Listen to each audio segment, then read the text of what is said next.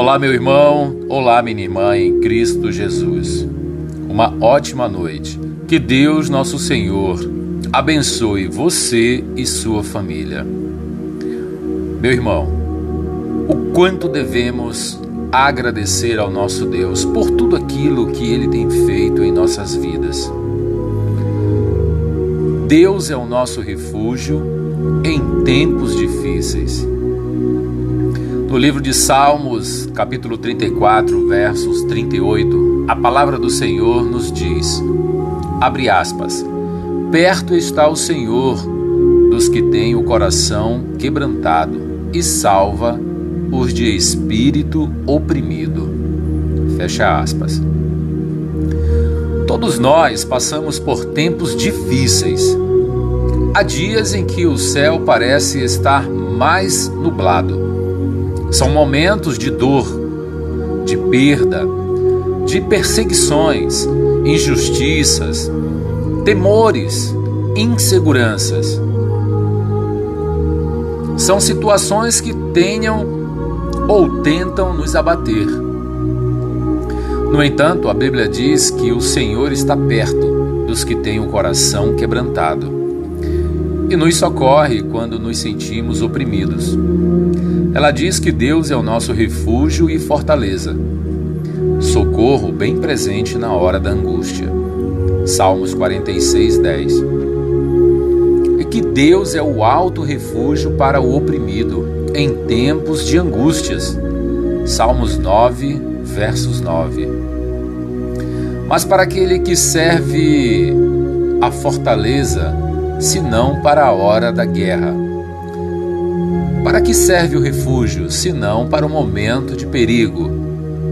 E para que serve o socorro, senão para a hora da necessidade? Ou seja, estamos no mundo sujeitos a passar por situações difíceis. Não há como fugir dessa realidade. E foi o próprio Jesus quem afirmou que nesta vida teríamos aflições. Aflições nada mais é em algum momento de nossa vida, problemas pessoais, problemas com a família, conflitos familiares. São vários problemas que devemos tentar, através da busca da presença do nosso Deus em nossas vidas, tentarmos fazer com que todos esses problemas possam ser sanados no momento em que nos entregamos na presença do Senhor. No momento das aflições, no momento da dificuldade, é o momento em que temos que procurar a presença do Senhor em nossas vidas. É o momento em que devemos reconhecer Ele como nosso Senhor e Salvador. Mas devemos ter bom ânimo porque Ele venceu este mundo. Lá em João capítulo 16, 33, todos os dias nós temos uma escolha a fazer. Ou escolhemos alimentar a tristeza dando lugar ao desespero, ou vamos nos refugiar no Senhor. Se alguém escolhe a primeira opção, oferece um prato cheio para Satanás. Porque se você escolhe alimentar a tristeza, dando lugar ao desespero, você está oferecendo a Satanás um prato cheio que sempre tenta nos oprimir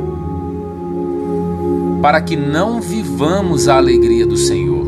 Prestem bem atenção, no momento em que vocês estão passando por problemas, eu digo assim, problemas familiar, é o mais comum nas famílias, conflitos entre pais e irmãos, irmãos entre irmãos.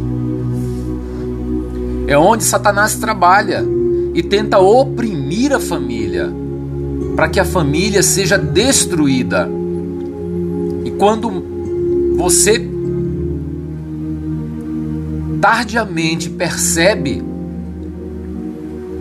Satanás ele já destruiu a família. Então nós temos que ter forças, buscar a inteligência de Deus para que isso não aconteça. Por outro lado, quando entendemos que Deus é o nosso refúgio, corremos para Ele e Ele nos acolhe. Observem que quando a pessoa está passando por problemas e ela consegue ter a percepção de que ela precisa de Deus, Deus te protege, Deus se torna o teu refúgio. E corremos naquele momento da dificuldade, corremos para Ele. E Ele nos acolhe. Essa é a verdade. Os braços do nosso Pai Celestial estão estendidos para nós. Podemos chorar em seu colo, contar o que está nos afligindo, abrir o coração e receber o seu consolo e paz. É o que o salmista declarou. Prestem bem atenção. No livro de Salmos 57, 1. Olha o que ele diz. Abre aspas. Tem misericórdia de mim, ó Deus, tem misericórdia pois em ti a minha alma se refugia. À sombra das tuas asas me abrigo até que passem as calamidades, até que passem os problemas. Ó Deus.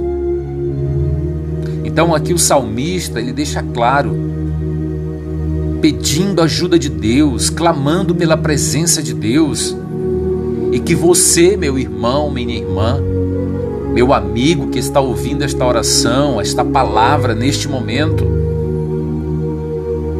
perceba que no momento em que você estiver no fundo do poço, peça pela misericórdia de Deus, peça que Deus te ajuda, rasga o teu coração diante da presença de Deus e Deus vai fazer a obra na tua vida. Por isso, não desanime e tente encontrar abrigo e desfrutar da presença de Deus em todos os momentos da sua vida. Então, nesse momento, amados irmãos, peço que se una a mim nesse momento em oração. Coloca a mão no teu coração, feche os olhos e eu te convido a orar a Deus.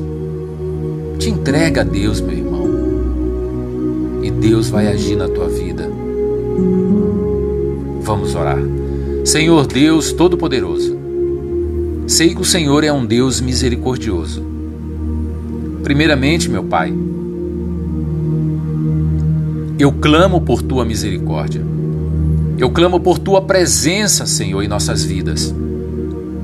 Pai, venha e faça habitação em nossos corações. Sabemos, Pai, que muitas das vezes, Pai, somos falhos. Não sabemos muitas das vezes pedir a tua ajuda. Em alguns momentos, quando estamos no fundo do poço, lembramos de um Deus que pode nos ajudar. Mas aí está a sua mão estendida para nos ajudar, para nos tirar do perigo, para nos tirar do pecado, para transformar o nosso coração, para dar o perdão a nossas almas. Senhor, o quanto tu és maravilhoso, o quanto tu és bondoso, meu Pai. Devemos simplesmente abrir o nosso coração e aceitá-lo como nosso Senhor e Salvador. E muitas das vezes o inimigo fica segurando a nossa língua para que não proferimos, para que não proferimos a tua palavra. Mas está amarrado em o nome do Senhor Jesus Cristo toda maldição.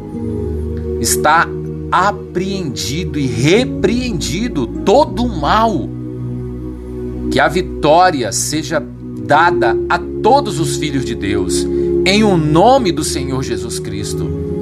Pai, nesse momento eu te peço perdão, meu Pai. Perdoa-me, Senhor, por meus erros.